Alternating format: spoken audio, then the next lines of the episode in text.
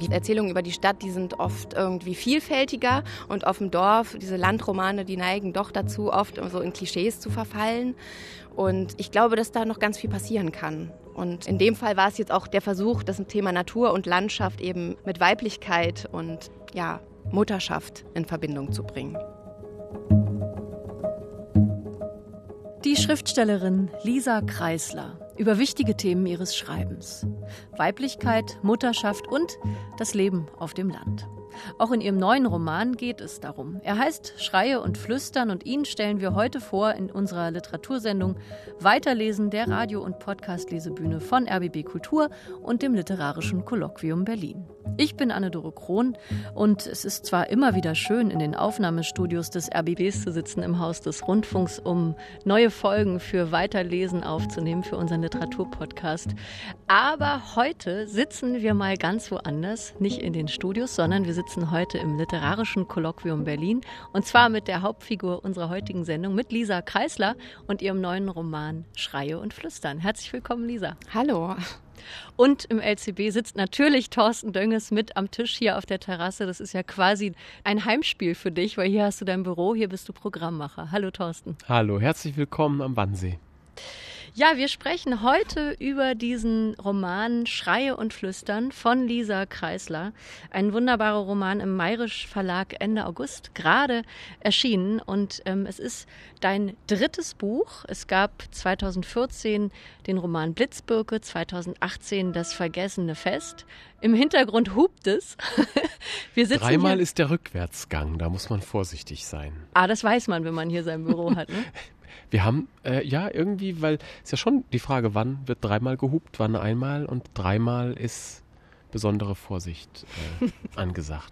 Aber nicht nur Thorsten Dönges kennt sich an diesem Ort gut aus, auch du, Lisa, bist hier schon sehr vertraut, denn du hast hier auch mal eine Weile gelebt. Wann war das? Das war 2018. Wir haben es gerade noch mal rekonstruiert. Da war ich Stipendiatin hier. Genau, und es war, glaube ich, genau die gleiche Zeit. Schöner September. Und ich habe sehr viel geschlafen. Die Volksbühne hat hier geprobt. Es war ganz viel Musik im Garten. Und ja, so ganz viel habe ich auch nicht geschrieben. Das war die legendäre ähm, Fröhliche Weinbergs-Aufführung, die du noch mir mitbekommen Von hast. Einem wow. Sturm hier noch dramatischer gestaltet wurde. Das war sehr schön. Wir tun alles, um euch eine aufregende Zeit zu bescheren. Schön, dass du dabei warst. Wie viele Stipendiaten waren denn gleichzeitig mit dir hier im literarischen Kolloquium? Ich weiß es gar nicht mehr. Also Giovanna Reisinger, Verena Boos, ich glaube so ein paar sieht man dann auch immer nicht, ne? Und mit Paar sitzt man dann aber auf der Terrasse ja. abends wahrscheinlich und äh, plaudert und trinkt äh, Weißwein. Genau. Und wir sitzen jetzt auf der Terrasse, um über dieses Buch zu sprechen, das zum Teil auch hier im Haus entstanden ist, hast du im Vorgespräch eben gesagt. Genau. Also ich habe mich mit äh, Tagebuchauszügen beworben für das Stipendium. Damals waren die Texte noch ganz, ganz roh und hier habe ich dran weitergearbeitet, wobei glaube ich, wirklich alle Passagen, die ich hier geschrieben habe, sind wieder rausgefallen. Dafür gibt es das SCB, um die Sachen zu schreiben, die man dann ist aber wieder, auch wichtig. Ja, ja. Das, es muss hier ganz viel geschrieben werden und das darf dann aber auch wieder gestrichen werden. Also ja. es gibt da keinen Zwang, dass man hier was schreiben muss, das dann auch unbedingt veröffentlicht werden muss. Man darf auch ausprobieren, man darf sich auch ausruhen. Schlafen ist erlaubt auf alle Fälle. auf den Wannsee schauen, so wie wir heute. Der Text hatte damals diesen wunderbaren Arbeitstitel. Da muss ich doch noch. Also ich, ich liebe Schreie und Flüstern als Titel, aber ich fand den Arbeitstitel Wir danken unseren Frauen für die Salate. Fand ich äh, sehr, sehr schön, weil tatsächlich auch ein Stück meiner Kindheit damit äh, drinsteckte. Das, das klingt so nach Kirchengemeinde, ähm, Fußballverein, einfach nach ländlichem Leben. Und da steckt ja auch jetzt jede Menge, ohne dass es diesen Titel hat, im Buch noch drin. Wir danken unseren Frauen für ihre Salate bei der Arbeit. Für die Salate. Für die Salate, ja. Finde ich auch großartig. Ja, das war ein super Titel und es war dann auch so Kill Your Darlings, weil es einfach ein bisschen dann doch zu sehr in dieses, hm. auf diesen Dorfroman hingewiesen hätte ging das dann irgendwann nicht mehr. Da musste was anderes her. Was hat denn dann den Ausschlag gegeben für dich, Lisa, aus Wir danken unseren Frauen für die Salate? Den Titel, den ich eigentlich mindestens genauso genial finde, Schreie und Flüstern daraus zu machen. Ja, ich habe mich in meinem Theaterwissenschaftsstudium ganz viel mit Ingmar Bergmann beschäftigt und habe auch meine Magisterarbeit über ihn geschrieben. Und ja, die Filme, diese, diese Close-ups von Liv Ullmann und Bibi Andersson, diese Frauengesichter und diese Dramatik, dieses fast äh, an die Rampe treten. Dieses ist ja manchmal bei ihm so richtig abgefilmtes Theater. Äh, und gleichzeitig ist es so große Filmkunst. Das hat mich ganz, ganz doll beeindruckt. Und diesen Titel, Schreie und Flüstern, ist nicht mein Lieblingsfilm von ihm, aber diesen Titel fand ich so schön. Und ja, irgendwie ist der Text dann immer näher an diesen Titel herangerückt, weil es eben so zwei Erzählebenen für mich gab. Einmal diese laute Realität dieses Umzugs. Es geht um den Umzug von der Stadt aufs Land und ähm, Gleichzeitig geht es aber auch um das Flüstern der Vergänglichkeit und der Natur. Und diese beiden Textebenen habe ich zusammengeführt und genau, es wird auch viel geschrien und geflüstert und die Stimme ist auch etwas, was, glaube ich, wichtig ist für den Text. Deshalb, also es ist auch der erste Titel, mit dem ich so richtig happy bin nach drei Romanen. Wobei Blitzbirke und das Vergessene Fest auch tolle Titel waren. Können sich alle sehen lassen, finde ich auch. Reiht sich gut ein in, in, in die Reihe deiner Titel. Ich habe beim Lesen immer wieder gedacht, dass dieser Text unglaublich voll ist und satt an sehr, sehr vielen Themen. Das hat mir sehr gut gefallen. Also es ist, man kann nicht einfach sagen, das ist ein Buch über den Umzug von der Stadt aufs Land. Das ist es auch. Aber dieser Text ist ganz voll mit unglaublich vielen Themen der Gegenwart. Es geht um Eltern-Kind-Beziehungen, es geht um Mutterliebe, es geht um eine Fehlgeburt, es geht ums Schwangersein, es geht um eine Beziehung, die vielleicht gerade an einem schwierigen Punkt angelangt ist. Es geht, wie gesagt, um den Umzug von der Stadt aufs Land. Gab es so ein Hauptthema, mit dem du losgeschrieben hast und dann haben sich die anderen Themen darum gerankt oder wie, wie fing das an? Also Schreiben ist für mich immer eine Suche und meistens weiß ich nicht so genau, wo es hingeht. Also mich beschäftigt ein Gefühl oder eine Frage und äh, bei dem Text war es eben so, ich habe es gerade schon gesagt, dass er aus einem Tagebuch heraus entstanden ist und ich eben im mein Tagebuch geguckt habe, dass ich ein Jahr nachdem ich bin selber aufs Land gezogen von der Stadt und ich habe in dieses Tagebuch reingeschaut und habe eben dieses äh, krisengeschüttelte Ich gesehen, was überhaupt nicht mehr sich zurechtgefunden hat in dieser neuen Umgebung und das fand ich total interessant und ich fand es eben interessant, das literarisch in Form zu bringen, hm. diese Spannung, dieses suchende Moment und das Suchende passt ja vielleicht auch dann, da passt ja auch so eine Form, die, die sich immer wieder erneuert oder Neues mit reinholt und genau. Was mir wahnsinnig gut gefallen hat, ist der Ton in diesem Buch. Denn das ist sehr vielfältig. Also ich musste an vielen Stellen wirklich brüllend lachen. Es ist unglaublich komisch zum Teil, die Dialoge. Auch dieses Paar, das aufs Land zieht und in ein riesiges Haus zieht und völlig überwältigt ist von allem, was da anfällt. Unglaublich komische Dialoge, wirklich auch mit dem Kind und mit den eigenen Eltern. Gleichzeitig gibt es aber auch sehr viel ernste Themen. Und das hat mir gut gefallen, dass ein Roman hier zeigt, wie unterhaltsam er sein kann und gleichzeitig wie gehaltvoll. Ist das beim Schreiben für dich ein Anliegen, dass du den ernsten Themen auch mit Komik begegnest? Nicht so bewusst, aber mir ist es, glaube ich, gleichzeitig wichtig, einen zugänglichen Text zu schreiben, also der sich nicht verschließt, der sich dem Leser nicht verschließt und gleichzeitig wirklich zu gucken, wie weit kann ich auch äh, mit neuen poetologischen Ideen gehen. Und also ich finde das eine reizvolle Herausforderung einfach beim Schreiben.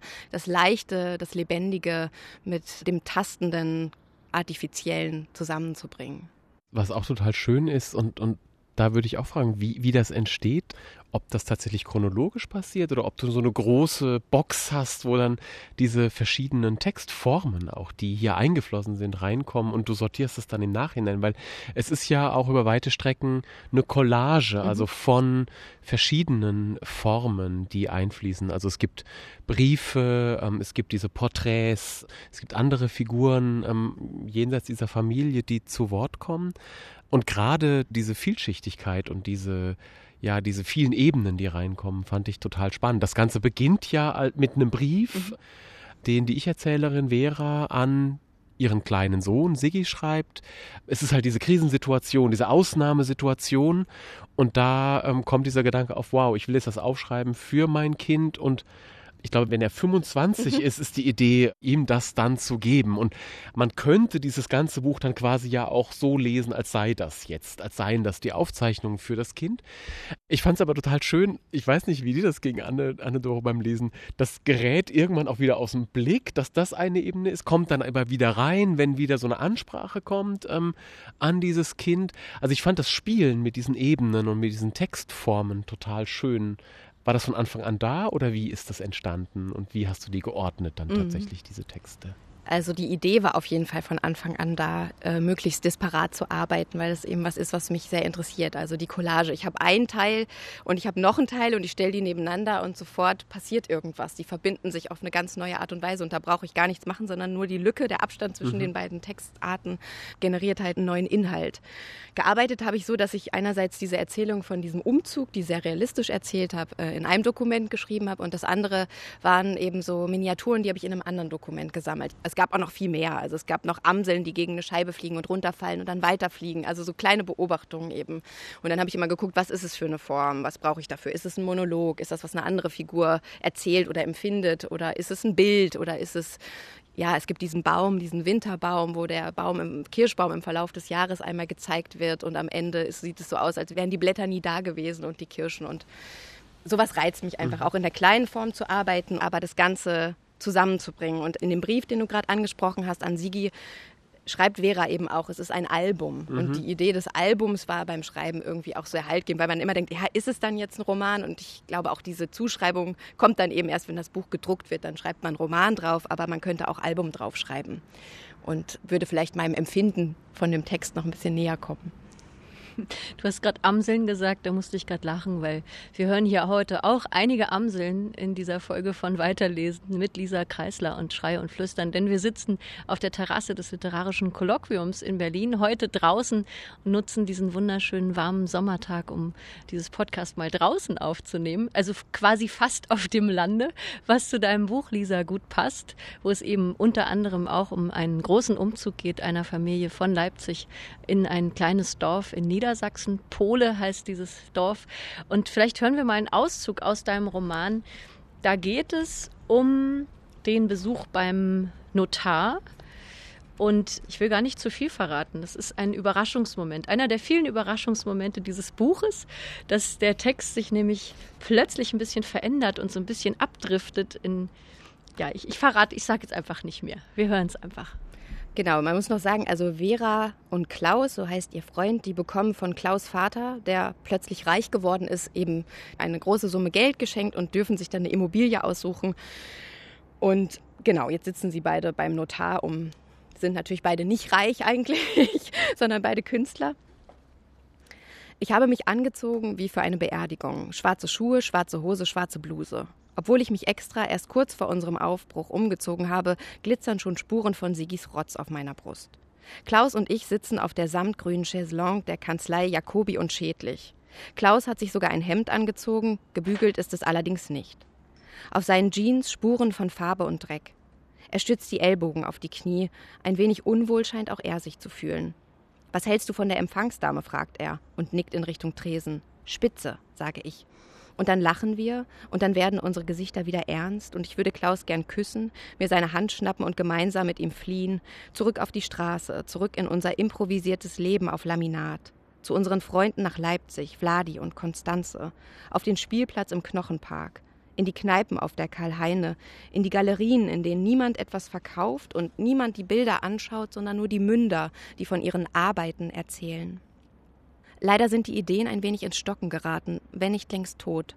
Aber das sagt niemand. Natürlich nicht, denn wir sind noch jung genug, wir sehen alle sehr gut aus. Aber von wem wollen wir eigentlich so dringend gesehen werden? Und wofür erwarten wir den Applaus? Sind wir nicht schon am Ende, wenn wir Arbeit sagen und damit ein Bild meinen oder ein Gedicht? Warum sind wir so müde? Warum sind wir so nett zueinander? Warum prügeln wir uns nicht? Und warum tragen verdammt nochmal alle den gleichen Lippenstift? So ist es doch, Klaus, oder? Durch diese Fragen sind wir überhaupt erst hier gelandet auf der samtgrünen Chaiselongue der Kanzlei Jacobi und Schädlich, wo die Empfangsdame angestrengt lächelnd zwei Espressi auf dem Glastisch vor uns abstellt. Herr Schmitz holt uns persönlich aus dem Wartebereich ab. Es geht nach oben, die breite Treppe hinauf in einen großen, akribisch gesaugten Konferenzraum. Jörn H. Schmitz am Kopfende des Tisches, wir beide zu seiner Rechten. Jeder von uns bekommt ein Exemplar des Kaufvertrages gereicht. Herr Schmitz setzt seine Brille auf. Er wird uns den Kaufvertrag jetzt vorlesen, erklärt er, von vorne bis hinten alle zwölf Seiten. Stellen Sie Fragen, wenn etwas unklar oder nicht korrekt sein sollte. Herr Schmitz liest gewissenhaft und langsam, er lässt nichts aus, nicht einmal das, was in Klammern steht. Ich schaue aus dem Fenster. Die Knospen der Eiche sind fest verschlossen, und trotzdem kann ich es sehen. Sie sind kurz davor zu platzen. Kaufgegenstand Grundbuchstand. Der Verkäufer Heinz Brabant ist eingetragener Eigentümer des Grundstücks in Pole, Hauptstraße 56 im Dorfe. Gebäude und Freifläche, Landwirtschaftsfläche, Katasterbezeichnung Gemarkung Pole, Flur 5, Flurstück 76,6, 9012 Quadratmeter groß. Eingetragen im Grundbuch von Pole, Amtsgericht Stadthagen, Blatt 737, nachstehend der Kaufgegenstand genannt. Der Kaufgegenstand umfasst ein zweigeschossiges Wohnhaus mit Keller und Dachboden 1911 erbaut. 13 Zimmer, 260 Quadratmeter Wohnfläche. Einen geschotterten Hof. Einen Vorgarten. Einen schmiedeeisernen Zaun. Ein Stallgebäude für Kühe, Schweine, Pferde etc. Eine Scheune. Hoch wie eine Kirche, voll mit Müll und Stroh, ein Loch im Dach durch das Lichtfeld und Regen. Einen Garten ansteigend, wild bewachsen, mit Obstbäumen, Haselsträuchern, Brombeeren, Gras. Einen Gewölbekeller, in den Hang gebaut wie eine Gruft. Ein Acker oben auf dem Hügel mit Blick auf zwei flache Gebirgszüge, Strommasten und die A2. Der Kaufgegenstand liegt circa 13 Kilometer entfernt vom Elternhaus der Käuferin Vera Bergmann. Frau Bergmann lebt zum Zeitpunkt des Vertragsabschlusses bereits seit 16 Jahren in anderen Städten und Ländern. Sie war nach dem Abitur bewusst aufgebrochen, um der Enge der westdeutschen Dorfstruktur zu entkommen. Ihre Eltern besuchte sie weiterhin gern, wenn auch nie länger als fünf Tage. Sie hatte nie in Erwägung gezogen, jemals wieder und so weiter und so fort. Das änderte sich mit ihrem neuen Lebensabschnittsgefährten Klaus Georg Ritter, Maler, wohnhaft illegal auf einem Leipziger Dachboden, Liebesverhältnisse zu anderen Frauen, zunächst Ängste um seine Autonomie, dann umso verbindlicher. 2012 zog er bei Frau Bergmann ein in das letzte unsanierte Haus in der Ehrensteinstraße, wo der Ofen zu klein war, um die Wohnung im Winter warm zu halten. Dort zeugten sie ein Kind. Die Entscheidung zum Kauf des Kaufgegenstandes fiel spontan, während eines Aufenthaltes im Elternhaus Frau Bergmanns. Das Kind Siegfried Bergmann bekam während dieses Aufenthaltes Hand, Mund, Fuß und wurde wegen hohen Fiebers und Geschreis von seinen Eltern ins Krankenhaus in Neustadt am Rübenberge gefahren. Auf der Fahrt ins Krankenhaus schlief Siegfried ein. Starkregen von oben, Prasseln, viel Wasser auf der Frontscheibe, die Sicht verschwommen. Vera und Klaus hatten nach langem Streiten über den richtigen Einsatz der 200.000 Euro des Privatiers und Vaters von Klaus, Harald Walter Ritter, einen Grad der Erschöpfung erreicht, der ganz neue Gefühle in den beiden bewirkte. Vera berührte Klaus, der den Wagen fuhr, mit der Hand im Nacken. Dieser schnurrte elektrisiert. Das Geräusch des Regens war laut. Beide wurden überwältigt von der heftigen Lust, etwas ganz und gar Unüberlegtes zu tun. Die letzten Überlegungen in Bezug auf das Geld zielten auf Wahrung des beherigen Standortes nur mit mehr Fläche und mehr Licht, Dachgeschosswohnung, Wendeltreppe etc. pp. Im Krankenhaus bat eine Schwester die drei Protagonisten in einem Zimmer mit Panoramafensterscheiben auf den Arzt zu warten. Vera stand mit dem fiebernden Siegfried, genannt Siggi, vor dem Fenster und blickte hinaus auf die flache grüne Ebene, die sich vor dem Krankenhaus bis in die Unendlichkeit auszurollen schien. Klaus hatte es sich auf der Behandlungsliege bequem gemacht. Er wippte mit dem Fuß. Auch er sah die grünen Wiesen im Regen. Die Schritte des Arztes näherten sich der Tür, und kurz bevor er den Raum betrat, drehte Vera sich zu Klaus um. In dem Moment fiel die Entscheidung. Vielen Dank, Lisa Kreisler, für diesen Auszug aus deinem neuen Roman Schreie und Flüstern. Ich finde diese Passage wunderbar, weil man erstens nachvollziehen kann, warum dieses Paar aufs Land plötzlich zieht, etwas Unüberlegtes zu tun. Und dann finde ich diese Passage auch so großartig, weil sie zeigt, wie du zum Teil arbeitest. Dass man denkt, man liest jetzt den Kaufvertrag. Ich dachte erst, oh, jetzt wie viele Seiten Kaufvertrag muss ich jetzt durchlesen? Es ist ja wirklich schrecklich, wenn man sowas mal miterlebt hat. Dann sitzt man da stundenlang beim Notar und kriegt das alles vorgelesen und es ist so langweilig. Aber nein, es driftet ja ab und wird eine abgewandelte Kaufvertragsgeschichte sozusagen über ihre Entscheidung. Und sie tun es dann. Sie ziehen aufs Land Vera und Klaus. Und dann dachte ich bei deinen zwei ersten Romanen, Blitzbirke und Das vergessene Fest, da ging es ja auch immer schon um diesen Wechsel von der Stadt aufs Land oder in irgendwelche Landschaften. Warum ist das für dich so ein großes Thema in deinem Schreiben? Ich glaube, es gibt zwei Gründe. Der eine Grund ist, dass die Landschaft immer eine schöne Möglichkeit ist, auch die Seelenzustände von Figuren zu beschreiben. Und der andere Grund ist, glaube ich, dass mich das Leben auf dem Land einfach als poetisches, als literarisches Thema interessiert und dass ich auch finde, dass es vielleicht noch nicht ganz ausgeschöpft ist. Also dass die Erzählungen über die Stadt, ja, das ist nur meine Wahrnehmung. Die Erzählungen über die Stadt, die sind oft irgendwie vielfältiger und auf dem Dorf, diese Landromane, die neigen doch dazu, oft so in Klischees zu verfallen. Und ich glaube, dass da noch ganz viel passieren kann. Und in dem Fall war es jetzt auch der Versuch, das Thema Natur und Landschaft eben mit Weiblichkeit und ja, Mutterschaft in Verbindung zu bringen. Und Stadt und Land hört man heute auch in unserem Podcast weiterlesen. Wir sitzen auf der Terrasse des literarischen Kolloquiums. Zwischendurch fahren Motorboote auf dem Wannsee vorbei. Die Amseln zwitschern. Wir sitzen hier draußen unter freiem Himmel. Die Krähen krächzen. Sind es Krähen? Ich glaube schon. Also das war jedenfalls keine Amsel. Ich äh, ja, bei dem da kommt das Stadtkind in mir raus. auf eine Krähe tippen, aber ich, ja, ich, sie ist nicht in die Sicht. Sind, die sind aber überall, oder? Einigen ja. wir uns auf Vögel. Ich glaube, Thorsten, an dieser Stelle müssen wir verraten, dass wir Lisa Kreisler schon mal besucht haben. Denn es gab eine Kooperation zwischen dem Literaturpodcast des NDR Land in Sicht, den du hostest, bei dem du seit einiger Zeit mitmachst. Der wird immer auf deinem Hof in Pole in Niedersachsen. Den du erfunden du hast, oder sogar? Ah, den du erfunden ja, hast. Wir haben die Konzeption gemeinsam entwickelt. genau. Dieser Podcast wird auf deinem Hof aufgezeichnet und Thorsten Dönges und ich waren einmal zu Gast und haben gemeinsam einen Podcast dort aufgenommen. Und ich habe jetzt natürlich immer dieses Haus und diesen unfassbar riesigen Garten und die Felder und die Schafherde vor Augen und habe mich natürlich gefreut beim Lesen deines Romans, dass ich vermeintlich das wiedererkannt habe. Und nun sind wir natürlich nicht so naiv, dass wir sagen, das ist jetzt alles echt erlebt, was in diesem Roman passiert. Das ist natürlich Literatur und Fiktion. Aber glaubst du, du hättest diesen Roman so recherchieren können, wenn du nicht selber diese Erfahrung hautnah machst seit Jahren, wie das ist, aufs Land zu ziehen und dort zu leben? Ja, ich, ich recherchiere überhaupt nicht gerne. Deshalb schreibe ich auch so viel autofiktional. Also ich, ich finde es einfach, also ich habe ganz lange dafür gebraucht, mich dazu durchzukämpfen, dass ich nicht das Gefühl habe, dass das, was ich erzähle, nicht wichtig genug oder banal ist, weil es eben mir beim Schreiben sehr um so ganz feine Bewegungen und feine Beobachtungen geht und nicht um, um große Dramen, sondern um Dinge, die mir sehr nah sind, die ich auch tief empfunden habe, weil ich glaube, das ist äh, etwas, was mich eben interessiert, also Gefühle in Sprache zu bringen und zu transformieren. Und die kann ich eben nur glaubhaft wiedergeben, wenn ich sie gut genug kenne. Und deshalb bin ich halt eine Expertin für den Alltag auf dem Land und deshalb war das auf jeden Fall dann der Raum, in dem sich der neue Text aufhalten würde. Das wusste ich eben schon. Aber was das dann genau wird, das weiß ich immer noch nicht so genau, wenn ich anfange zu erzählen. Wobei ich das sehr interessant finde. Ähm, die Frage, jetzt kommen da gar keine großen Dramen im Sinne von Haupt- und Staatsaktionen vor. Ähm, kein weltberühmtes Theaterensemble, das da irgendwie auftritt, kein Kriegsminister, der, der irgendwie auftritt. Aber so ein kleines Drama ist eine Geburt ja eben doch auch mhm. nicht. Mhm. Und, und wie sie hier geschildert wird, also das finde ich schon sehr spannend, dass das ja sehr viel mit unserer Wahrnehmung zu tun hat was ist erzählenswert ja. und was ist eigentlich so eine Nebensache oder eine Bagatelle. Mhm.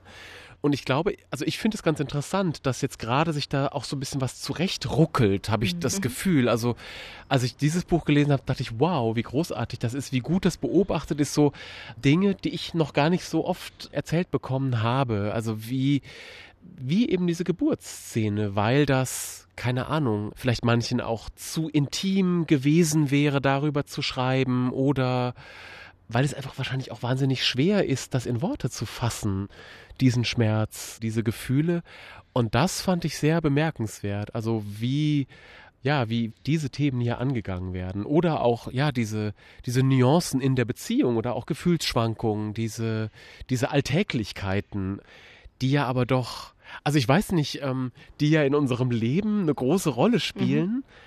Und mich hat das sehr, sehr begeistert, das einfach in so einem Roman ja, aufgeschrieben zu sehen und, und da so ganz nah dran zu sein, ohne dass es an irgendeiner Stelle peinlich wäre. Das fand ich, das fand ich sehr, sehr faszinierend tatsächlich. Na, gerade Schwangerschaft und Geburt, das finde ich wirklich, da habe ich mich auch gewundert. Es gibt natürlich Texte, die das irgendwie, aber die schwangere Frau als Erzählerin ist ja auch unglaublich formal, total interessant. Also, dass, dass man neuen Menschen in sich heranwachsen lässt, eine neue Stimme und die dann auch zur Welt bringt. Also, das ist natürlich irgendwie, war einfach ein großer Reiz für mich, das zu versuchen, das zu erzählen. Und ich habe mich halt auch gewundert. Also, es hat bestimmt damit zu tun, dass weibliches Schreiben eben noch dabei ist, noch immer die Themen Themen zu verteidigen und wirklich als selbstverständlich herauszustellen. Aber das ist, das ist eigentlich ja, ein Wunder, dass das nicht mehr gemacht wird, weil es eine tolle Erzählperspektive auch ist. Als ich die äh, Geburtsszene in Schrei und Flüstern gelesen habe, dachte ich, wow, das ist so gut gemacht. Und dann dachte ich, hm, habe ich sowas jemals schon mal gelesen mhm. in der Intensität? Und dann fiel mir ein Text. Ich dachte, das, ich habe mal irgendwann eine Geburtsszene und dann erinnerte ich mich sogar daran, dass in dieser anderen Geburtsszene eine Mutter dem Kind erzählt, wie das denn bei dessen Geburt war. Und dann fiel mir wieder ein, dass das Lisa Kaislers letzter Roman, ja. das vergessene Fest. Also fand ich ganz toll und dann rannte ich sofort zu meinem Bücherregal, holte das raus, las diese Szene nochmal und habe die auch verglichen. Ich fand das äh, beim Lesen sehr, sehr spannend, mich an diesen, mhm. an diesen letzten Roman von dir zu erinnern und einfach, ja, auch wie sich das verändert, die Perspektive darauf, was das auch macht. Aber die Szenen sind sehr intensiv. Also mhm.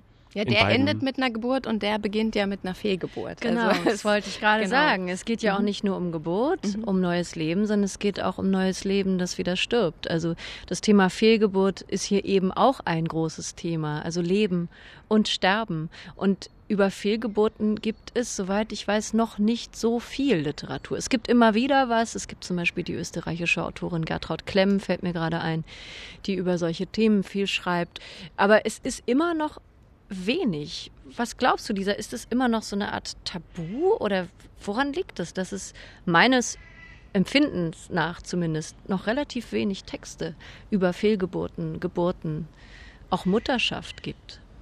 Na, ich glaube aus den gleichen Gründen, warum ich auch viel gezweifelt habe, ob ich das schreiben kann und will, weil es halt erstens noch nicht so etabliert ist und man sich natürlich auch öffnen muss, um davon zu erzählen. Also ich weiß nicht, unter Frauen wurde ja auch lange über Fehlgeburten gar nicht gesprochen. Ich glaube, das ist auch relativ neu, dass man jetzt vielleicht auch schon früher sagt, dass man schwanger ist und das ist ja ganz schlimm. Also für viele Frauen, die nicht darüber sprechen und mehrmals Kinder verlieren.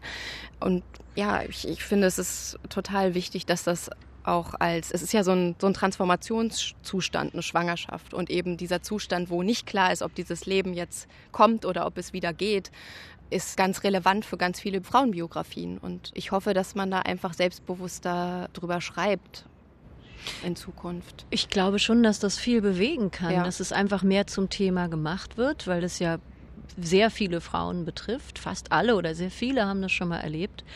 Und natürlich schwingt hier diese wunderbare Dualität mit, der wir uns alle auch nicht entziehen können. Leben und Sterben, Tod und Leben.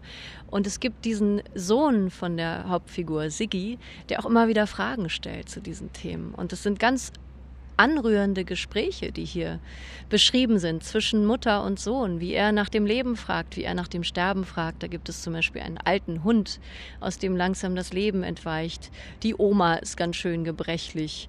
War das für dich auch ein wichtiger Impuls, dass du das Thema Vergänglichkeit vielleicht auch im Gespräch mit deinen eigenen Kindern abbildest? Mhm. Also auf jeden Fall dieser Hof und diese Entscheidung für dieses Leben auf dem Land, da gibt es einen, den einen Satz, wo sie sagt, sie hat das Gefühl, sie lebt in einem Mausoleum. Es ist ihr Mausoleum, dieses Haus.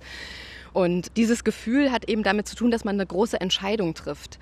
Und gleichzeitig fand ich dann eben diesen erwachsenen Umgang mit dem Thema Tod, das hat mir nicht gereicht, sondern ich fand eben diese Idee, das Kind, ein ganz kleines Kind, ein Kleinkind, der ist drei Jahre alt, der das erste Mal davon erfährt, dass sein Leben endlich ist. Wie geht er damit um? Wie geht dieses Kind damit um? Und dieses Gespräch immer wieder hervorzuholen und zu gucken, wo befindet sich Sigi jetzt? Also am Ende hat er ja auch eine super Idee, wie er den Tod austricksen Sehr pragmatisch. genau.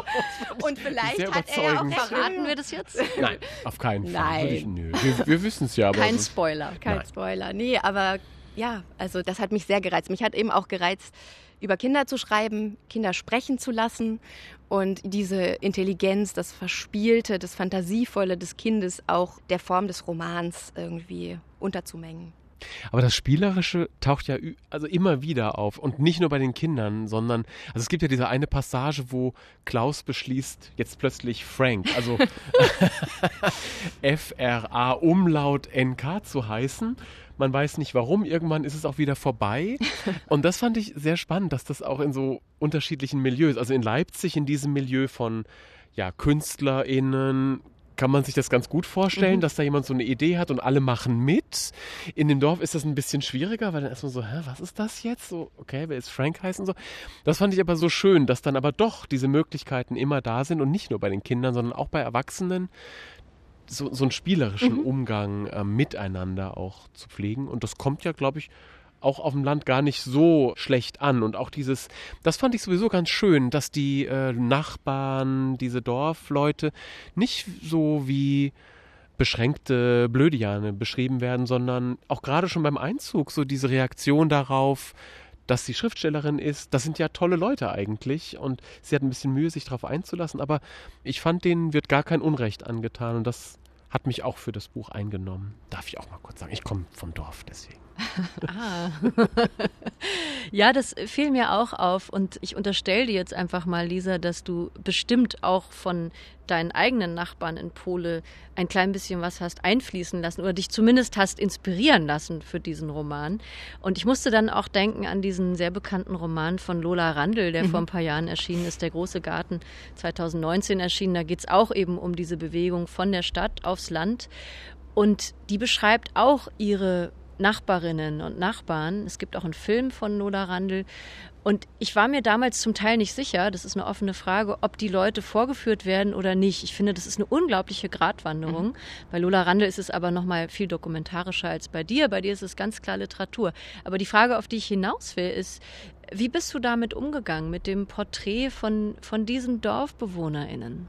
Ja, ich habe mir eben ganz viel Mühe gegeben, das zu sagen, was ich sagen möchte und dabei aber demutsvoll mit mit ihren Biografien und ihrer Geschichte umzugehen. Also das war der Anspruch. Aber es ist auch immer ganz wichtig, dass man dass man dann auch sagt, was man sieht und was man denkt. Also darum geht es mir schon. Also diese Ambivalenzen, dass vielleicht irgendwie diese, diese Dorfstruktur mit diesen auch eingefahrenen Traditionen, die sich dann irgendwann ja auch erneuern, aber dass es eben auch Nachteile hat und äh, dass es Misstrauen gibt. Äh, das ist ja auch, ist natürlich auch unter Stadtmenschen so, aber im Dorf kann man es halt vielleicht noch ein bisschen genauer beobachten. Aber jeder ist auch jemand und man kennt sich und man weiß, wenn um 11 Uhr die Glocken läuten, dass jemand gestorben ist ne? und solche Sachen. Also das ist, es hat auch so eine, man ist anders miteinander, man muss miteinander anders klarkommen als in der Anonymität der Stadt. Und das, ich habe jetzt noch nicht so viel gehört von den, von den Nachbarn, aber von Freunden und die drumherum wohnen, haben gesagt, nee, du führst keinen vor. Also ich habe diese Zärtlichkeit für dieses Dorf auch gespürt und da das kann ich selber natürlich nicht beurteilen. Ne? Also, Hast du das Manuskript denn an deine Nachbarinnen und Nachbarn in Pole verteilt? Nee. Nein. das geht auch nicht. Das, also, nee. Du hast vorhin Ingmar Bergmann genannt und du hast gesagt, dass dich an den Filmen von Ingmar Bergmann immer die Close-ups der Figuren so interessiert haben. Und beim Lesen deines Romans Schreie und Flüstern dachte ich, dass du das hier eigentlich auch betreibst. Du schlüpfst in verschiedene Perspektiven. Die meiste Zeit bleibst du bei Vera, bei dieser Protagonistin, aber es geht immer wieder auch um andere Figuren. Es wird zum Beispiel einmal beschrieben eine Szene aus der Sicht des verstorbenen Vorbesitzers des Hauses oder es wird einmal die Nachbarin beschrieben, die Tätowierte, die auch ein Kind hat. Zum Teil ist das Rollenprosa, zum Teil auch mit dem Blick von außen, aber es sind immer diese wunderbaren Close-ups, wo du sehr tief reingehst in eine Biografie, auch wenn es vielleicht nur ein paar Seiten sind. Wie bist du da vorgegangen? Mmh ja, ich, ähm, ich, ich habe dann eine Idee oder eine Figur und dann ist es so ein bisschen sowas wie, man macht sich dann so zum Medium. Wie, was würde die Figur jetzt denken als Schriftstellerin? Und das ist ein sehr schönes Spiel. Da kann man sich gut austoben und anderen Geschichten auf die Spur kommen. Das ist eigentlich, also fällt mir leicht. Ich beschränke mich da nicht mit meiner Fantasie, sondern gehe dann los.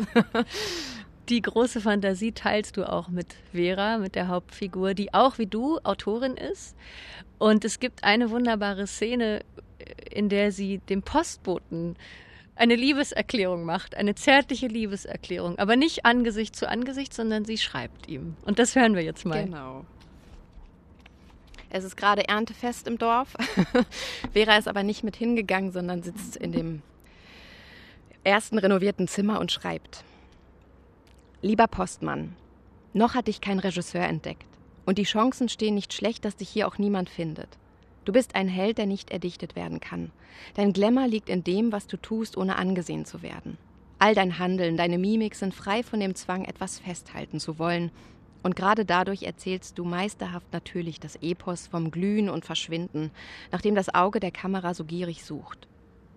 Ich weiß nicht, ob die Leute dich hier mögen. Sie sehen deinen gelben Bus, sie sehen den Briefträger. Deinen Namen weiß ich nicht. Thomas passt zu dir. Auch Willi wäre möglich. Für mich sollst du der Postmann bleiben. Aber eins muss ich dir einfach sagen. Ich bin so dankbar, dass du ausgerechnet hier zum Einsatz kommst. Dein schneller, geduckter Gang, deine Glatze. Bist du mal Boxer gewesen? Wirkst klein und leicht und trotzdem schlägst du dich durch wie ein explosiver Geheimtipp. Ich bekomme Herzrasen, wenn ich dich auf der anderen Straßenseite zur Tür rennen sehe und mir vorstelle, wie es gleich sein wird, wenn du mir gegenüberstehst. Deine Stirnfalten sind rätselhafte Wellen, deine Nase ein echtes Organ, deine Augen zwei Fetzen wild bekritzelten Papiers. Du bist spannend. Und du bist verletzt.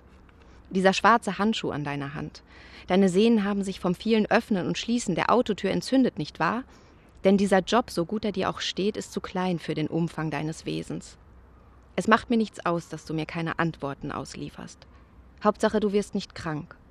Wie schlimm sind die Tage, an denen du nicht hupend und viel zu schnell auf unseren Hof gerast kommst, in dem Chaos im Fahrerhaus zwischen schräg liegenden Paketen und unzähligen vom vielen Anfahren und Abbremsen verrutschten Briefen nach einer Rechnung für uns kramst und ich diesen kurzen Moment, in dem wir beide das Stück Papier festhalten und du mich anschaust, geschenkt bekomme wie ein Lied. Die Tage, an denen deine wirklich patente Kollegin mit dem braunen Pferdeschwanz dich vertreten hat, waren die schlimmsten in dieser schlimmen Zeit. Ich habe mich um dich gesorgt, aber ich will ehrlich sein, vor allem habe ich um meiner selbst willen gebangt. Was, wenn er nicht wiederkommt? Was, wenn die Cohen-Brüder ihn jetzt doch gefunden haben? Lieber Postmann, du hilfst mir, das alles hier zu ertragen. Du bist so schön. Manchmal stelle ich mir vor, wo du hinfährst, wenn deine Arbeit beendet ist. Und dann sehe ich dich auf einem Fahrrad durch die Felder fahren. Du fährst ganz allein in die Dämmerung hinein, und am Ende der Straße, auf der du dich befindest, steht kein Haus, da ist keine Stimme. Du fährst mit deinem Fahrrad einfach ins Blaue. Als ich aufblicke, sehe ich Sigi. Er sitzt auf Jürgens Schoß in der Kabine des John Deers. Der Trecker ist geschmückt mit Ehren und mit Blumen. Stolz hat Sigi die Hände ans Lenkrad gelegt. Er schaut auf die Straße, als würde er den Trecker alleine fahren. Ihm ist anzusehen, dass er keinen Zweifel daran hat, sich genau am richtigen Platz zu befinden. Ich winke ihm, aber er sieht mich nicht. Dann ist der Trecker schon vorüber. Auf dem Anhänger stehen gröhlend die Mädchen und Jungen von der Landjugend. Sie springen auf dem Wagen herum zu einem der Chart-Hits von letzter Nacht. Die Augen gläsern, die Mimik betäubt. Hinter dem Trecker läuft die Kapelle. Die Musiker gehen uniformiert im Gleichschritt, die Instrumente vor sich hertragen, zum Einsatz bereit. Als das Partylied auf dem Anhänger der Landjugend zu Ende ist, fangen sie übergangslos an, einen traditionellen Marsch zu spielen. Hinter der Kapelle laufen die Mitglieder der CDU, dahinter die Landfrauen. Der letzte Verein in dem Zug ist der Männergesangsverein. Klaus unterhält sich mit einem seiner Sangesbrüder. Genau wie Sigi ist er ein Teil des Zuges. Anders als Sigi aber spürt Klaus den Stachel im Fleisch. Er weiß, dass ich hier sitze, dass ich seine Bewegungen verfolge, sein Lachen gegen mich verwende und nicht mitgehe.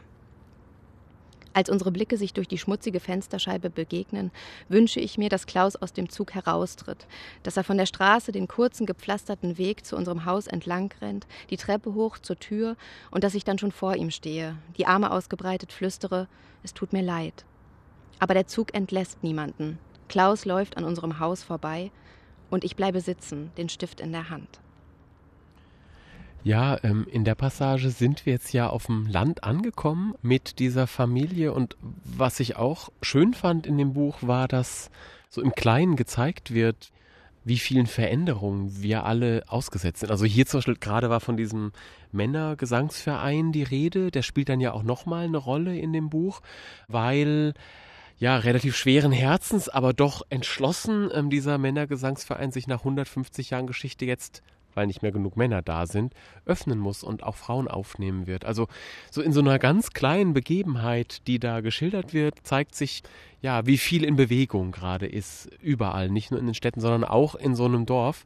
Und diese kleinen Beobachtungen, die fand ich, also jenseits jetzt auch dieser Gefühlsbeobachtungen bei den Hauptfiguren, fand ich, fand ich total stark. Einfach was und wie das hier erzählt wird und wie genau das auch beobachtet ist. Ist keine Frage, aber ist einfach ein Kompliment vielleicht. Ja, und es ist auch überhaupt nicht überheblich geschildert. Das fand ich auch so gut, weil irgendwie gibt es ja doch, weiß ich nicht warum, aber irgendwie gibt es ja oft so eine Überheblichkeit von Städtern dem Land gegenüber. Und wenn man dann dahin zieht, dann kommt man damit ja wahrscheinlich nicht weit, oder? Na, und äh, die Figur Vera hat diese Überheblichkeit ja auch. Also es gibt ja auch die Momente, wo sie einfach äh, zum Beispiel eine Mutter im Supermarkt beobachtet und genau weiß, wie sie sich fühlt, die Einsamkeit. Sie teilen eigentlich diese, diese Zeit des Lebens und das Umfeld, aber sie gibt halt die coole Mom und versucht sich irgendwie als was Besseres darzustellen, jedenfalls am Anfang. Oder wenn der Vorbesitzer des Hauses zu ihr sagt, ja, für sie ist es jetzt wahrscheinlich ganz komisch, mit so einfachen Leuten zusammen zu sein, dann durchflutet sie eben eine Welle der Scham. Also die Geschichte ist eben auch, sie wird eben weggeholt von so einem eitlen, oberflächlichen Ich vielleicht auch, was sie in der Stadt generiert hat. Es ist die Geschichte einer Verwandlung und sie kommt sich einfach näher und sieht sich eben auch als das, was sie ist, nämlich eine von vielen und nicht als jemand, der besser ist. Darum ging es schon auch. Und dieser Roman bildet ungeheuer gefühlvoll die Ambivalenzen von einer Biografie ab, denn sie ist ja auch nicht so eine hundertprozentig überzeugte Landfrau, auch wenn du gerade sagst, dass sie eine Wandlung durchläuft und zum Ende hin wird sie auch ruhiger. Also das Schreien und das Flüstern, das ist ja eine Entwicklung in diesem Buch. Sie wird auf jeden Fall ruhiger und vielleicht kann man auch sagen zufriedener. Aber sie ist trotzdem nicht ganz überzeugt. Also sie hadert auch schon ganz schön mit diesem Leben auf dem Lande. Und dann dachte ich, das ist äh, wunderbar eindringlich geschildert, wie wir alle natürlich in unseren Biografien Entscheidungen treffen.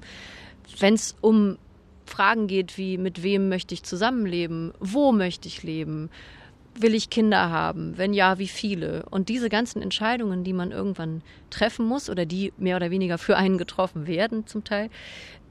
Aber dieses Hadern, dass man dann manchmal denkt, boah, hätte ich doch das getan oder jenes.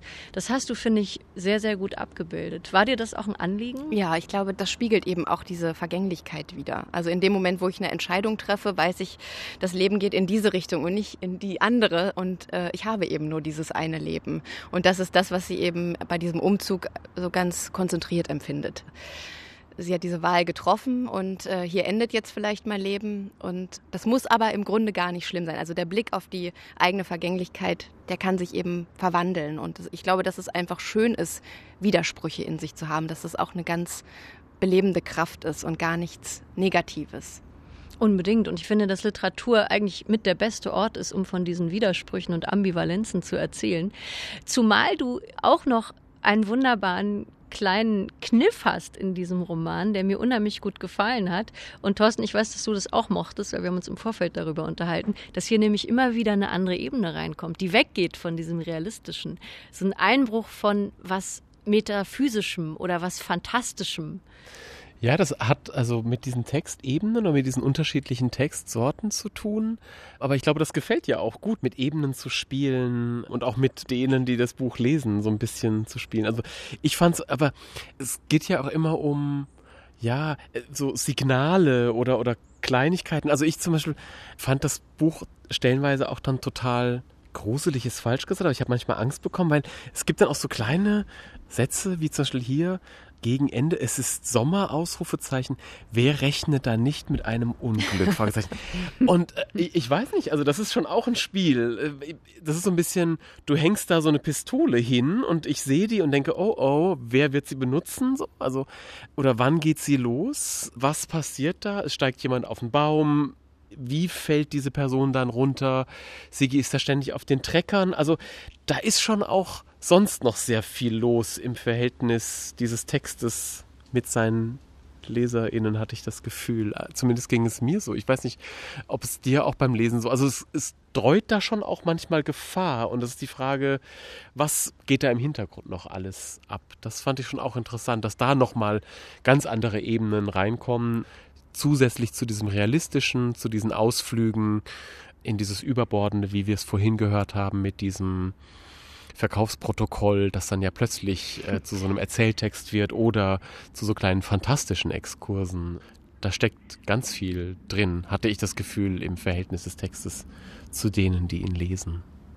Ja, also es gibt immer wieder Stellen, die so ein bisschen in Richtung magischer Realismus gehen, sage ich jetzt einfach mal, um dieses Schlagwort mal zu benennen. Also das kennt man von südamerikanischen ErzählerInnen. Gabriel García Márquez ist natürlich ein berühmter Vertreter oder auch Haruki Murakami, über den man ja sehr streiten kann. Ich mag ihn sehr und bei Murakami gefällt mir eben auch das, dass es immer so eine Ebene gibt, die irgendwie plötzlich in die Realität einbricht. Und ich habe das bei dir, Lisa, auch gespürt in mhm. diesem Buch.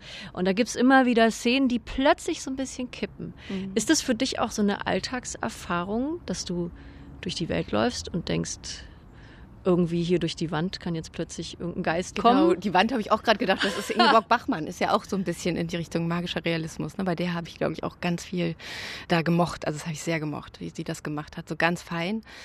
Ja, auf jeden Fall. Der doppelte Boden. Also ein Unglück ist immer möglich. Mhm. und das ist oft spürbar. Und mir ist es aber eben wichtig, dass es so ausgewogen ist, also dass man nicht die Bodenhaftung verliert. Also mich würde jetzt auch nicht interessieren, so dass es zu fantastisch wird und man gar nicht mehr weiß, wo man ist, sondern dass man eben dann doch wieder auf dem Erntefest sitzt und weiß, wer jetzt spricht. Dieses Gleichgewicht zu halten ist ganz wichtig. Aber es ist schön, wenn man den Realismus aufbricht und dadurch wird der Text eben noch offener und man kann noch mehr mit ihm arbeiten, finde ich ja, als Leserin. Wunderbar. Also zum Beispiel eine Szene, die eben aus der Sicht des verstorbenen Vorbesitzers beschrieben ist. Oder eine Begegnung mit einem Waschbär nachts, die eigentlich realistisch ist, aber man denkt, vielleicht ist da doch noch mehr dabei. also man, so wie Thorsten gesagt hat, man weiß immer gar nicht, was jetzt noch kommt. Und das macht das Lesen auch ungeheuer spannend. Also das ist seit langer Zeit mal wieder ein Roman gewesen, den ich wirklich gar nicht mehr weglegen wollte, weil ich ihn auch wahnsinnig spannend fand. Einmal wegen dieses äh, magischen Realismus, aber auch, weil mich die Figuren so wahnsinnig interessiert haben und ich wollte unbedingt wissen, wie es weitergeht. Auch diese großartige Beziehung von Vera und Klaus, die ja an nicht so einem leichten Punkt sind in ihrer Beziehungsbiografie. Und das ist ja eigentlich das, was spannend ist, wenn der Hollywood-Abspann vorbei ist, wenn das Happy End sozusagen vorbei ist und das, was danach anfängt, der echte Beziehungsalltag wie schafft man es, nicht zugrunde zu gehen an Kindern, Haus, Hof mhm. und Garten? Das erzählst du in diesem Roman. Sehr eindrücklich und eindringlich und aber auch sehr liebevoll, ohne die Figuren vorzuführen. Also das hat mir auch sehr gut gefallen.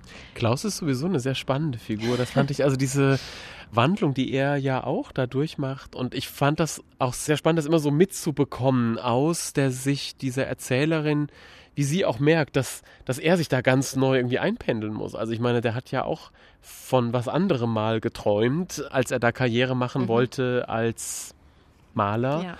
und Künstler. Und jetzt plötzlich baut er da diese Scheune um und ist da letztlich ja, weiß ich nicht, Bauarbeiter, Landwirt und organisiert da das Leben. Ähm, das fand ich auch sehr spannend, wie da die Rollen so mhm. sich äh, plötzlich doch ziemlich laut knirschend, aber verschieben ähm, und wie das so beschrieben wird. ja, andererseits ist Monet zum Beispiel hatte ja auch einen eigenen Garten. Also er gärtnert ja dann ganz viel Klaus als Maler. Und es gibt ja auch diese Szene, wo Vera ihn beschreibt in seinem Garten. Die ist für mich auch wie so ein impressionistisches Gemälde. Also er transformiert seine Kunst dann eigentlich in die Landschaft. So wäre, man soll den Text ja nicht selber interpretieren, aber ähm, so habe ich mir es irgendwie so ein bisschen vorgestellt. Ja. Aber das stimmt. Also mhm. die, dieses ganze Grundstück und ähm, diese Gebäude sind ja eigentlich dann das große Gesamtkunstwerk. Mhm. Und das ja, wird sehr überzeugend geschildert. Also gerade diese Dschungelhaftigkeit, auch die Szene mit diesen Brombeerranken fand ich wahnsinnig beeindruckend, wie auch bildhaft das alles ist. Also das Blut, diese Verzweiflung. Auch da steckt ja jede Menge, weiß ich nicht, künstlerische Energie drin in der Gestaltung dieses ganzen Anwesens, sag ich mal. Das Anwesen, ja. Monstermöglichkeiten, die es da gibt. Und ich habe es ja vorhin schon gesagt, Thorsten und ich haben dich dort ja schon einmal besuchen dürfen auf deinem Landgut quasi in Pole. Und wir durften auch deine Schreibhütte anschauen. Die ist da mitten im Gemüsebeet gebaut, selbst gebaut, äh, wunderschön mit großen Fenstern und du schaust von da wirklich in einen Dschungel der Natur. Was macht dieser Umzug mit dir, Lisa Kreisler, als Autorin? Konntest du, als du noch in der Stadt gelebt hast, besser schreiben, anders schreiben als jetzt auf dem Land, umrankt von Brombeersträuchern mit Blick auf ganz viel Himmel, auf Schafe? Was macht das mit dir als Autorin? Also ich weiß gar nicht, ob ich das jetzt so aufs Schreiben beziehen kann. Ich habe ganz viel gelernt in den letzten fünf Jahren, seit wir da sind. Und ich habe auch das Gefühl, dass ich meinem eigenen Schreiben so nahe gekommen bin wie vorher noch nie. Das weiß ich jetzt nicht, ob es daran liegt, dass man einfach schon länger arbeitet mit Text, aber ich habe sehr in mich reingehört und äh, sehr darauf geguckt, was ich wirklich will und was meine Stimme leisten kann und was sie vielleicht nicht kann. Und ich fühle mich jetzt ganz wohl damit, wo ich bin, in diesem Schreibhaus, in diesem Garten und mit dem Horizont. Ja, vielen Dank, Lisa Kreisler, für dieses Buch Schreie und Flüstern und vielen Dank für dieses Gespräch heute hier auf der Terrasse des Literarischen Kolloquiums. Danke dir. Ja, vielen Dank für die Einladung und für den leckeren Kuchen. Schön, Thorsten. dass ihr da wart. ja, Thorsten hat netterweise Kuchen mitgebracht, den wir aber während des Gesprächs nur ganz heimlich gegessen haben, dass man uns nicht schmatzen hört am Mikrofon. Danke an euch beide. Bis bald. Tschüss.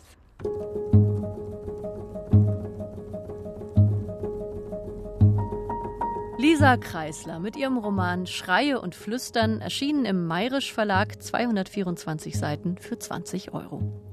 Das war Weiterlesen für heute, unsere Radio- und Podcast-Lesebühne von RBB Kultur und dem Literarischen Kolloquium Berlin. Und dort saßen wir heute auf der Terrasse des Literarischen Kolloquiums mit Blick auf den Wannsee, Thorsten Dönges vom LCB und ich, Anne-Dore Krohn. Tschüss, lesen Sie weiter.